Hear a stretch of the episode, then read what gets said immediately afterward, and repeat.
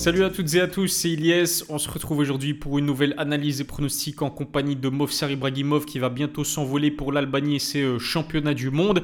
On va décrypter avec Movsar l'un des combats, ou j'ai envie de dire plutôt le combat que les fans français attendent le plus de l'UFC 295 euh, qui va se passer euh, le dimanche 12 novembre horaire européen, horaire français. Et ce combat, c'est le combat qui va opposer Benoît Saint-Denis à Matt Frévola qui plus est en carte principale de cette UFC 295 qui se passe au Madison Square Garden de New York. Vous le savez, Benoît, il est sur un run incroyable.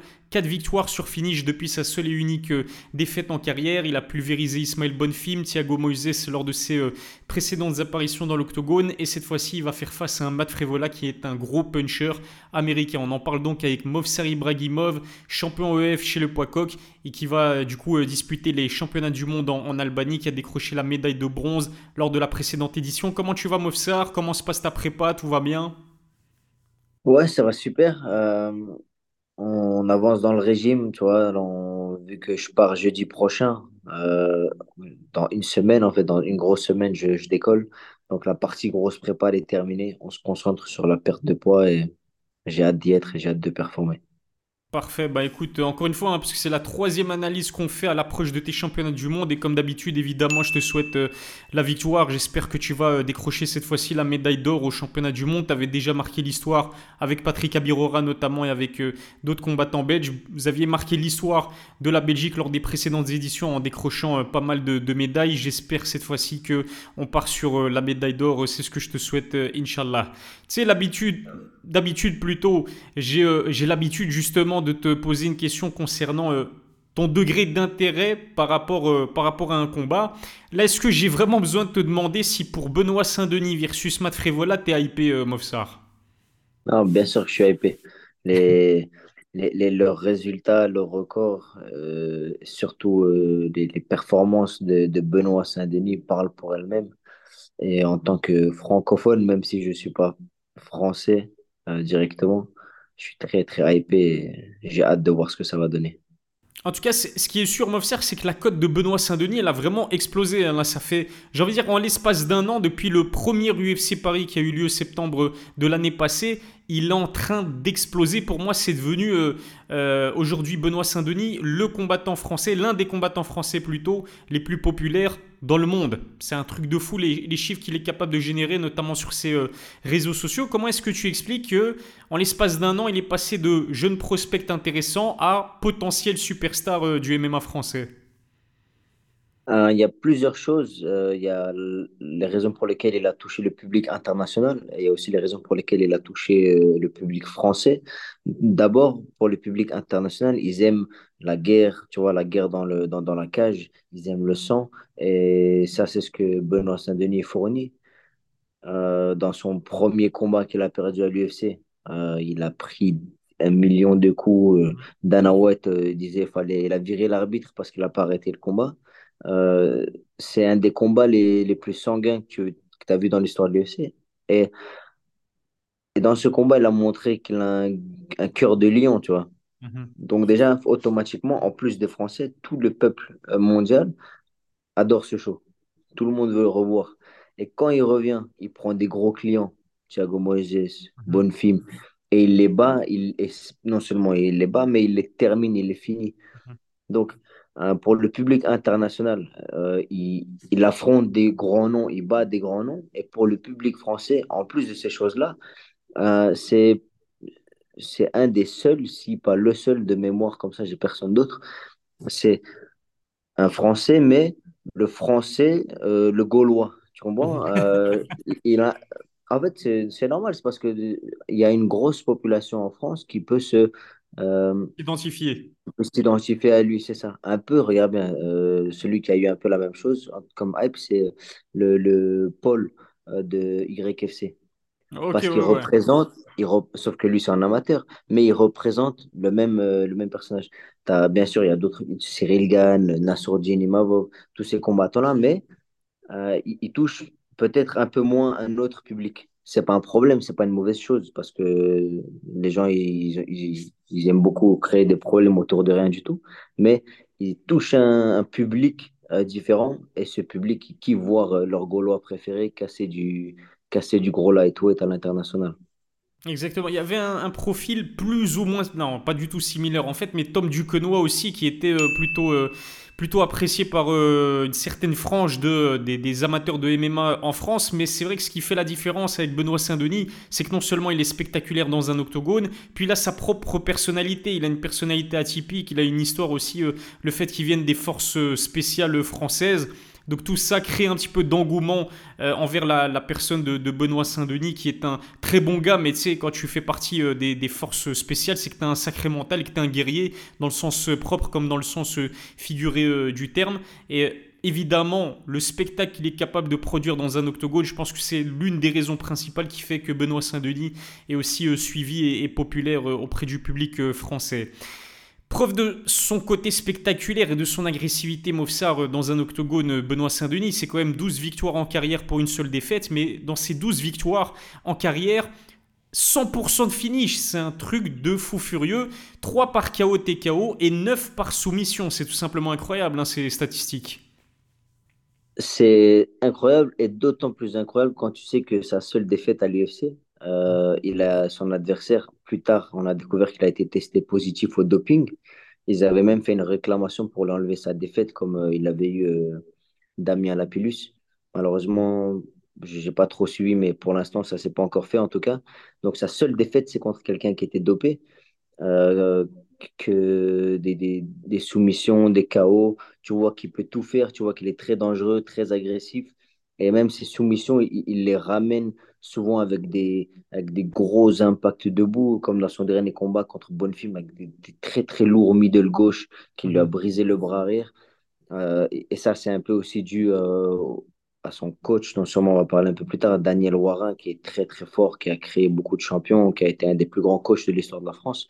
Donc il, il y a la recette, il y a la recette magique pour, euh, pour être un, très très grand combattant et devenir une superstar euh, pour la France au monde.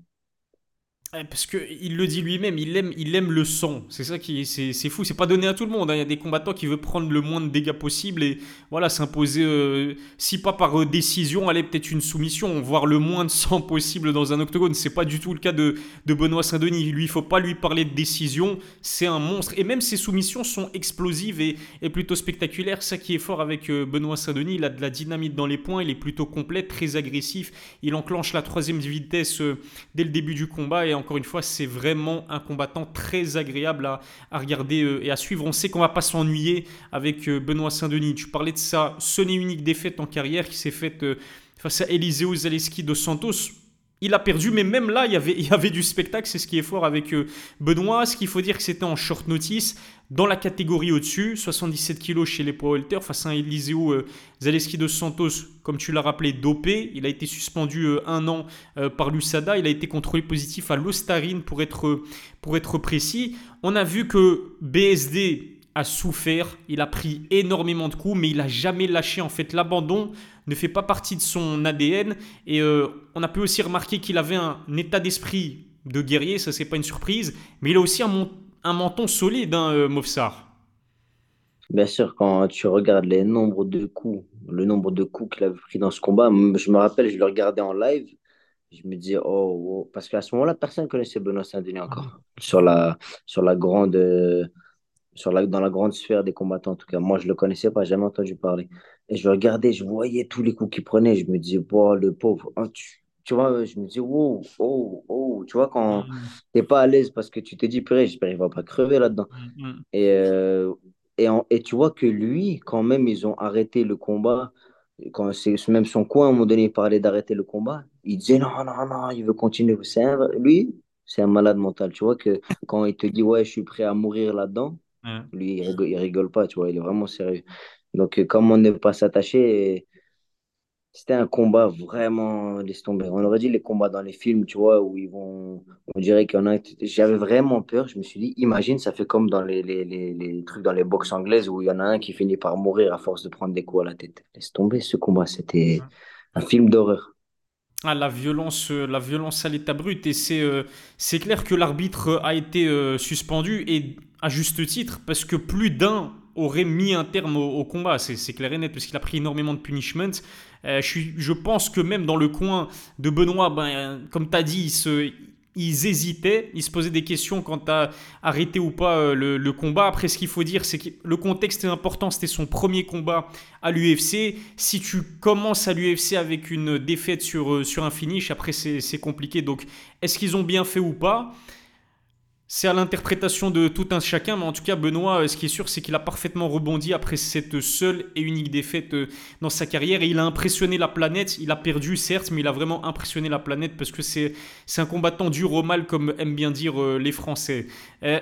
Parlons de ses victoires aussi, pour moi, dis-moi ce que t'en penses Mofsar, mais pour moi la victoire la plus impressionnante pour l'instant dans la carrière de Benoît Saint-Denis à l'UFC en tout cas, bah, c'est la victoire contre Ismail Bonfim, parce que Ismail Bonfim, tout le monde le présentait comme le prospect le plus intéressant dans la catégorie des poids légers, un tueur, un boucher. Je me souviens que Gilbert Burns...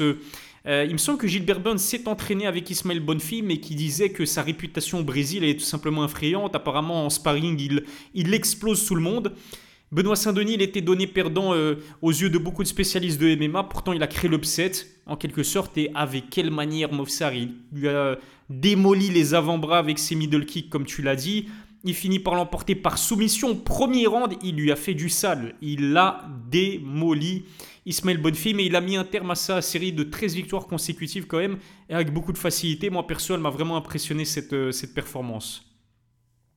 Euh, je trouve que c'est déjà, en fait, Là, il a battu un prospect, comme tu as dit, quelqu'un qu'on on mettait beaucoup de euh, beaucoup d'avenir sur lui, et il en a toujours. Mais il a aussi battu Thiago Moises, qui est quand mm. même euh, qui est, qui est quelqu'un qui a déjà prouvé ce qu'il avait à prouver. Donc, euh, mm.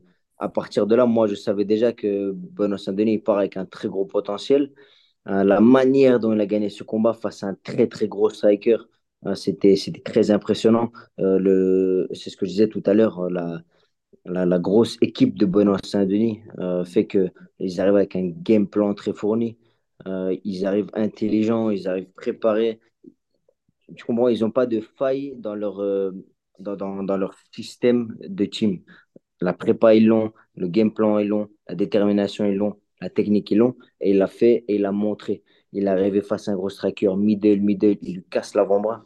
En fait, quand, quand tu es face à un gaucher qui t'envoie sa jambe arrière dans ton bras droit, tu es obligé de garder le bras droit ici. Parce que si par malheur tu l'envoies et qu'il envoie le middle en même temps, sous le bras droit, il y a le foie. Mhm. Et si par malheur tu te prends un middle puissant comme celui de, de Benoît Saint-Denis dans ton, dans ton foie, c'est terminé instantané. Donc c'est un game plan très intelligent, simple, mais il faut réussir à le mettre en place. Et il l'a fait d'une manière magnifique. Tu l'as vu à certains moments euh, prendre quelques coups, galérer un tout petit peu, mais encore une fois, caractère euh, en béton, il est revenu, il l'a amené au sol et il l'a soumis d'une manière agressive et violente. Tu vois, c'est pas du jujitsu joli, et mm. non, il prend ta mâchoire et il brise la mâchoire. C'est c'est la guerre, il fait la guerre et franchement, c'est beau à voir. Et le plus effrayant, c'est que, bon, on dirait pas. Euh, franchement, moi personnellement, la première fois que j'ai entendu parler de Benoît Saint-Denis, c'était à l'époque où il euh, combattait au Brave et je me suis un petit peu intéressé à lui. Puis quand j'ai vu sa tête, en fait, il a une tête qui est marquée euh, justement par bah, son vécu. Tout le monde n'a pas été militaire ou membre des forces spéciales dans sa vie, dans sa carrière. Et tu remarques que, bah, même au niveau de son comportement, c'est quelqu'un qui est très, très calme. Pas dans un octogone, mais dans la vie de tous les jours, tu vois, il est, il est, il est mature en fait. Bon, on dirait pas qu'il a que 27 ans. Je sais pas ce que tu en penses, mais il paraît 33 euh, voire 34 ans euh, facilement. Donc, il est jeune, il a encore une marge de progression énorme puisqu'il n'a que 27 ans contrairement aux, apparences. Et puis tu l'as dit, il est entouré par une team de, de vrais professionnels. Son coach principal c'est Daniel Warin. Euh, Daniel Warin qui est l'un des meilleurs, si ce n'est le meilleur coach de MMA euh, en France et qui a coaché euh, parmi les plus grands comme Anderson Silva et, Lyoto Machida. Bref, tout ça pour dire que Benoît, il va encore progresser parce que non seulement il est jeune, et en plus de cela, il est coaché par l'un des meilleurs euh, coachs de MMA français qui est, Daniel Warin. C'est effrayant pour, pour la concurrence. déjà, c'est vrai que moi, quand j'ai appris qu'il avait 27 ans, j'étais choqué. Je me suis dit, il a une tête. Tu me dis qu'il a 35 ans, je te dis, ouais, normal franchement, il a, il a le, le visage euh, marqué par euh, la difficulté. Tu vois, le, quand ça te fait vieillir comme ça. Mm. Mais 27 euh, ans, c'est vrai que c'est un âge où tu as, une grosse marge de progression, sachant que ton prime physique dans les MMA, c'est 31, 32, jusqu'à 35, dépendant du, de la personne. Mais comme je l'avais dit dans une précédente, précédente analyse avec toi, j'avais dit chacun a son prime à un différent moment. euh, parce que dans, dans, mentalement, psychologiquement, euh, euh, ta relation avec le MMA, ça peut varier un peu à quel moment tu es à ton top. Et, euh, et ça, c'est à voir. Ça, c'est quelque chose qu'on ne peut pas vraiment prédire jusqu'à ce que ça soit passé. Donc, est-ce qu'il va continuer à grimper? Est-ce qu'il va continuer à évoluer? Je pense que ça, on peut le savoir que c'est que l'avenir, c'est seulement l'avenir qui nous le dira.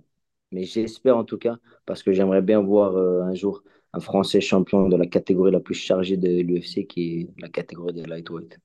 Ah, S'il y arrive, c'est un exploit euh, monumental, un exploit historique. hein. Clairement, il aura sa place dans le panthéon, euh, pas du MMA français, mais du sport français, parce que la difficulté pour devenir champion dans une catégorie aussi chargée que celle des poids légers, c'est, juste incroyable. On va en parler un petit peu plus tard dans notre interview Mofsar. Si on peut donner peut-être et mettre un petit bémol concernant Benoît Saint-Denis, c'est sa défense, on va dire qu'elle est pas, c'est pas la plus hermétique qui soit. Il en a parlé euh, lui et Daniel Warin dans le dernier documentaire euh, RMC Sport euh, consacré à Benoît Saint-Denis. C'est vrai qu'il prend énormément de coups. J'ai la stat que j'ai aussi euh, pu voir dans, ce documentaire RMC Sport qui est super intéressant. En fait, la stat, elle te montre que euh, en moyenne, Benoît Saint-Denis il encaisse 5 gros coups par minute. Ce qui fait de lui, chez les poids légers, le deuxième combattant qui encaisse le plus de coups par minute. Le seul qui est devant lui, c'est ce grand malade qui est Justin Gage qui lui en encaisse euh, 7 par minute. Est-ce que tu dirais, ah oui, attends, avant de te poser la question, mais à titre de comparaison, il y a Khabib et Islam.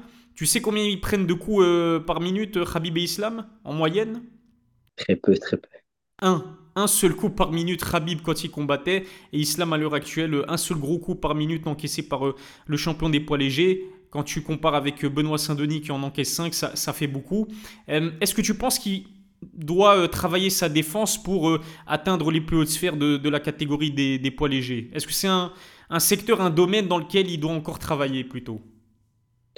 Euh, déjà, c'est important de, de remettre cette stat euh, dans le contexte parce que des fois, les, les stats, elles sont manipulables et elles peuvent te donner des, des fausses informations.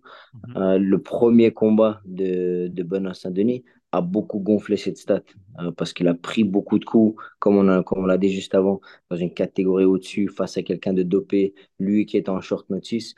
Donc, euh, il a fait le punching ball pendant ce combat-là, il faut dire la vérité, et il a pris énormément de coups. Même s'il en a pris moins dans les combats suivants, euh, la stat, elle reste quand même euh, gonflée à cause de ça.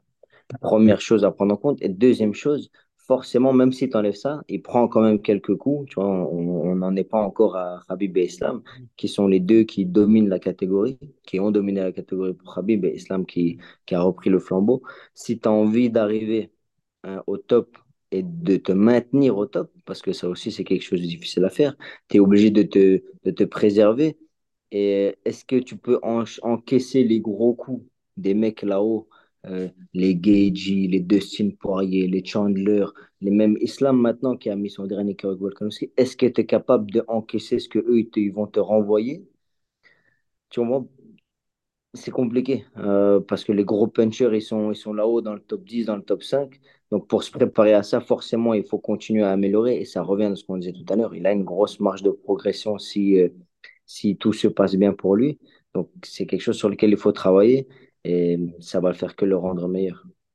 En tout cas, sa défense va devoir être bonne ce dimanche 12 novembre à l'UFC 295 parce qu'il fait face à un Matt Frevola qui est américain, qui comme lui d'ailleurs a été euh, militaire euh, au cours de sa vie et qui surtout est un très très gros puncher. Matt Frevola, il compte trois victoires qui- consécutives pardon, et les trois par KO TKO au premier round. Je me souviens euh, malheureusement pour moi qui aime bien Othman Azaitar, mais il l'a éteint d'une manière, c'était d'une violence euh, inouïe. C'est un gros puncher. Il compte 7 finishes à son actif, dont 3 soumissions sur ses 11 succès en carrière. Il y a danger pour Benoît. Attention à la puissance de Matt Frivola qui, soit dit en passant, évoluera à domicile parce que c'est un New-Yorkais. C'est ça, je pense que c'est un premier test. euh, ce Mhm. match-là, c'est un premier test pour la défense, qu'on, la défense en, en striking, en tout cas, dont on vient de parler juste, juste, juste avant. Euh, c'est un gros puncher, c'est un peu le même profil euh, en termes de détermination. Tu comprends, c'est quelqu'un, c'est un Mhm. militaire, quelqu'un qui a fait la guerre, donc c'est aussi, aussi quelqu'un qui n'aura pas la marche arrière facile. Donc, il arrive face à un... Et c'est ce qu'il aura à partir de maintenant, des tests de plus en plus difficiles. Plus il va gagner, plus forcément tu montes en difficulté. Donc euh, c'est, là que nous aussi, en tant que spectateurs, on va voir euh, de quoi est capable Benoît Saint-Denis et la team. Euh, même si, même s'il n'est pas obligé de rester à striker avec lui, c'est quelque chose qui fait très bien, les amener au sol, les soumissions, on a vu dans les stats mais tu peux pas t'en tirer sans prendre des coups. Et c'est là qu'on va voir, c'est là qu'on va voir l'évolution, la marge de progression d'un combat à un autre de Benoît Saint-Denis. Yes, yes. Euh, petite chose à dire aussi euh, en ce qui concerne Matt Frévola, il a quand même explosé Drew Dober, donc il l'a emporté par KO Technique, c'était au premier rang de, également, c'était son dernier combat, et Drew Dober, au cours de sa carrière, presque 40 combats de MMA professionnels, c'était seulement la deuxième défaite par KO, TKO. Donc ça en dit long, encore une fois, sur la puissance de, de Matt Frévola. Matt Frévola qui est numéro 14 de la catégorie des, poids légers. Drew Dober qui est numéro 15. Drew Dober qui est quand même un, sacré nom dans, euh, dans, la catégorie, ou plutôt euh, à l'UFC en, en, général. Si Benoît bat Matt Frévola, logiquement, il intègre le top 15 de, la catégorie des, poids légers, ce qui serait fou pour un Français, parce que comme on l'a dit tout à l'heure, Movsar, c'est la catégorie la plus relevée de l'organisation. Il y a Islam Makachev champion, il y a euh, Charles Oliveira, Justin Gage, Michael Chandler, Armand euh, Tsaroukian, qui lui aussi, on, en entend de moins en moins parler. D'ailleurs, il va affronter Binil Dariush, mais Dariush aussi, la même chose. Dariush Tsaroukian, pas une grosse hype, mais c'est des monstres vraiment euh, incroyables. Il y a qui encore? Il y a Rafael Dos Anjos, Hooker, bref si Benoît parvient. Qui ça? Il y a Gamrot, il y a Connor encore. Euh, ils sont à l'appel, que des tueurs. Gamrot, Fiziev, non, c'est juste un, truc de, de fou furieux. Donc, ouais, s'il parvient à intégrer le top 15 de cette catégorie, ce serait déjà presque un exploit pour, euh, pour un combattant français. C'est pas presque un exploit, je dirais que c'est carrément un exploit de fou.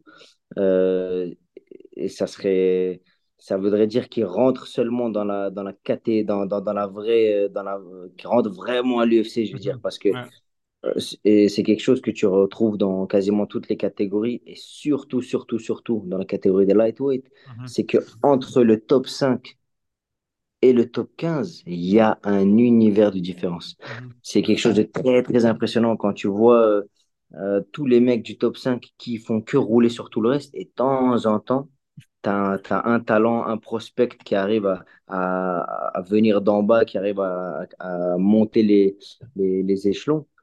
Et est-ce que celui qui va monter ces, échelons jusqu'au top 10, top 5, c'est Benoît Saint-Denis? J'ai hâte de voir et j'espère qu'on va voir ça arriver un jour. C'est vrai que la différence entre le top 5 et le reste de la catégorie, il est abyssal. Je sais pas si tu connais Jujutsu Kaisen, l'animé euh, Jujutsu Kaisen? Ça dit quelque chose? Bah, en fait, c'est comme Jujutsu Kaisen dans le sens où, tu vois, dans Jujutsu Kaisen ou même Yu Yu Hakusho pour les plus anciens euh, parmi vous, les monstres étaient classés en classes. Et entre les classes, il y a des différences de fou. Quand tu arrives à une certaine classe, tu vois, le personnage, il se bat contre des monstres qui sont balèzes. Tu vois, il se dit, waouh, le, mec est très balèze. Sauf que la classe suivante, il est encore euh, dix fois plus balèze. Bah, c'est un peu la même chose avec euh, les poids légers. Et puis les poids légers, 70 kg, c'est l'homme c'est l'homme moyen, quoi. C'est-à-dire qu'elle est archi bouchée, cette catégorie, contrairement aux catégories beaucoup plus légères comme euh, les poids mouches ou comme les euh, catégories les plus extrêmes comme les poids, les poids lourds, où là, il y a moins de concurrence. Là, les poids légers, elle est euh, saturée comme jamais. Ouais, c'est ça, c'est, c'est là où tu retrouves la plus grosse, le, plus gros pourcentage de la population. C'est chargé à la mort, la concurrence, elle est, elle est de fou. c'est, c'est là où c'est le plus chargé, en fait, c'est les featherweight euh, lightweight, donc 66, 70. Et ouais, c'est ça, c'est les deux catégories les plus chargées parce que c'est ça où tu retrouves le plus de gens. C'est En Asie, par contre, comme ils sont un peu plus légers, tu vas retrouver plus, les plus chargés en 61, 66, mais c'est là que tourne le, le, moyen, le commun des mortels. Donc euh, là, il y a une grosse concurrence et, et si tu veux être, euh, si tu veux être là-haut, il faut, faut au moins avoir le les yeux de, de Gojo pour rester dans ton, oh, dans ton image de Jujutsu Kaisen. Très très belle rêve, très très belle rêve. J'ai hâte de voir l'épisode là qui sort, je pense, cette semaine, puisque là il y a, y a, du sale qui se. Sukuna, tout ça. J'ai bien envie de voir ce que va donner Sukuna, mais on va pas spoil. On va pas spoil. Euh, revenons à nos moutons, c'est-à-dire Benoît Saint-Denis, Matt Frévola. Est-ce que tu penses que Benoît, stylistiquement, il a le potentiel pour. Euh, pour aller titiller le top 10 de cette catégorie, voire même encore mieux Est-ce qu'il a le potentiel pour être dans le top 5, voire même peut-être devenir un jour champion de, de cette catégorie des poids légers? Est-ce que tu trouves que stylistiquement parlant, parce qu'il va encore progresser, mais au niveau de son style, est-ce qu'il a ce qu'il faut pour peut-être euh, s'imposer euh, parmi les meilleurs poids légers du monde? En fait, selon moi, euh, il a les armes qu'il faut, c'est-à-dire en termes de, de, de, striking, pour moi, il, il, a les pieds, il a les jambes, il a la lutte, il a les points, il a les soumissions agressives, il a tout ce qu'il faut. Il a la team, il a le, le, cadre global. C'est ça, exactement. Il a le cadre. Maintenant, euh, ce qu'il ce qu'il faut en plus pour rentrer dans le top 5, voire devenir champion, c'est des qualités euh, humaines. Euh, en termes de ce que je veux dire, ce que je veux dire par humaine, c'est par exemple le caractère. Il faut un gros caractère, il faut un mental à toute épreuve. quelque chose que tu retrouves souvent dans des combats difficiles, comme ceux de Dustin, Gagey, Khabib. C'est des mecs connus pour un caractère infaillible. Ça, il l'a aussi. On l'a vu dans ses combats. On l'a vu face à la difficulté. Donc, euh, la seule chose, selon moi, qui reste à voir, c'est la manière dont ils vont appliquer, dont lui, il va améliorer, dont il va aiguiser ses armes. Et c'est la seule chose qui lui reste à faire. Il a les armes. Il faut le, faut, reste plus qu'à aiguiser. Il faut passer du temps euh, à la forge. On mm. forge les tibias, on aiguise les points et, et on y va et on, et on casse la tête de, du top de lightweight.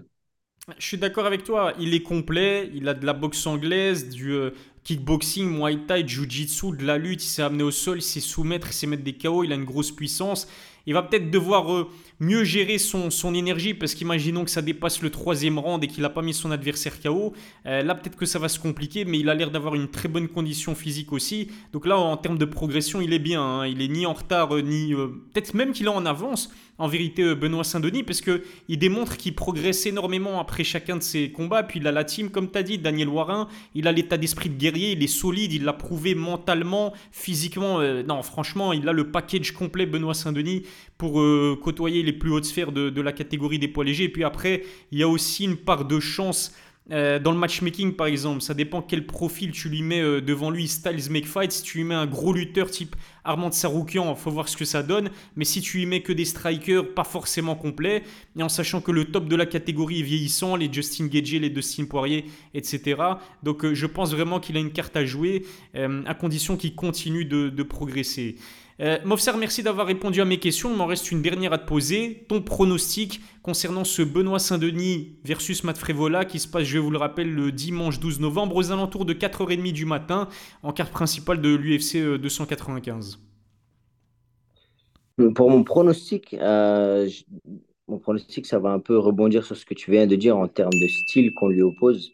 Euh, par exemple, s'il était face à quelqu'un comme Tsarokian, Gamrot, Fiziev, des mecs très durs à lutter qui ont eux-mêmes des grosses luttes, euh, le combat, je serais vraiment partagé parce que je trouve que ça serait. Euh, il n'aurait pas d'échappatoire si le striking ne marche pas. Ici, dans ce combat-ci, il va pas forcément fuir le striking parce qu'il peut striker, il peut envoyer du lourd, mais il a toujours une, un échappatoire, une porte de sortie, j'ai envie de dire, dans, dans la lutte et dans ses soumissions agressives. Donc j'aurais tendance à, à, donner Benoît Saint-Denis euh, vainqueur dans ce combat-là. Je pense qu'il il pourrait gagner. Euh, j'ai bien aimé ses soumissions, j'ai bien aimé le travail qu'il fait, euh, la manière dont il réussit à, avec ses gros bras, il a beaucoup de muscles, à soumettre dans des positions où il n'est même pas parfaitement en place. Il n'a pas les deux crochets dans le dos, il en a que un, il arrive quand même à, à te soumettre, c'est quelque chose d'assez difficile. Et ça, ça en dit long sur son potentiel et je pense qu'il va gagner ce combat-ci par soumission, euh, je dirais. Franchement, je le vois bien soumettre au premier round sur, sur, sur une petite surprise. Le mec ne s'y attend pas, il ne transpire mm. pas trop, il glisse pas, hop, il l'amène au sol, boum, il lui chope la gorge, il le soumet. Bah écoute, désolé, mais on a encore une fois le même pronostic. Moi aussi, je vois soumission premier round parce que je pense que Benoît euh, a conscient de la puissance de Matt Frévola. Faudrait pas se faire éteindre au Madison Square Garden comme ça sur un seul coup parce que l'autre est dangereux. Il est vraiment très dangereux. Je pense qu'on va avoir droit peut-être à un Benoît Saint-Denis plus patient, plus mesuré, plus intelligent dans, dans sa stratégie, dans son approche en tout cas. Pas dans sa stratégie parce que ses stratégies euh, sont toujours intelligentes, mais parfois on le voit aller un petit peu trop encore à la bagarre. Et. Euh, face à un bagarreur, justement comme Matt Frévola, ça risque de ne pas, euh, de ne pas pardonner. Donc le chemin le plus facile, entre guillemets, hein, je mets des gros guillemets parce que rien n'est facile, surtout pas dans le top 15 de la catégorie des poids légers, mais je pense qu'il a un vrai avantage à amener Matt Frévola au sol et à le soumettre. Il a quand même 9 soumissions à son actif. Après, soit dit en passant, je pense que Matt ne s'est jamais fait soumettre euh, pour l'instant dans sa carrière, si je ne dis pas de bêtises. Il faut toujours euh, un début à tout. Et je pense que Benoît Saint-Denis a de grandes chances de s'imposer par soumission au premier round, faire son entrée dans le top 15, choquer le Madison Square Garden et voir sa hype continuer euh, d'exploser euh, un peu plus. Mofsar, merci beaucoup d'avoir répondu à mes questions. Abonnez-vous à son compte Instagram avant que sa hype à lui explose aussi. Donnez-lui un maximum de force avant les championnats du monde qui se passent en Albanie dans les euh, prochains jours. Abonnez-vous à ma chaîne, activez la cloche pour recevoir les notifications, lâchez un pouce bleu. Donnez-nous vos commentaires aussi. Euh, pardon, pas vos commentaires, vos pronostics plutôt dans les commentaires. Mofsar, merci beaucoup. Euh, je te souhaite beaucoup de succès encore une fois. Fais ça bien et reviens avec une médaille d'or. Inch'Allah. Merci beaucoup, frérot. On va, on va essayer de rendre la francophonie fière, encore une fois.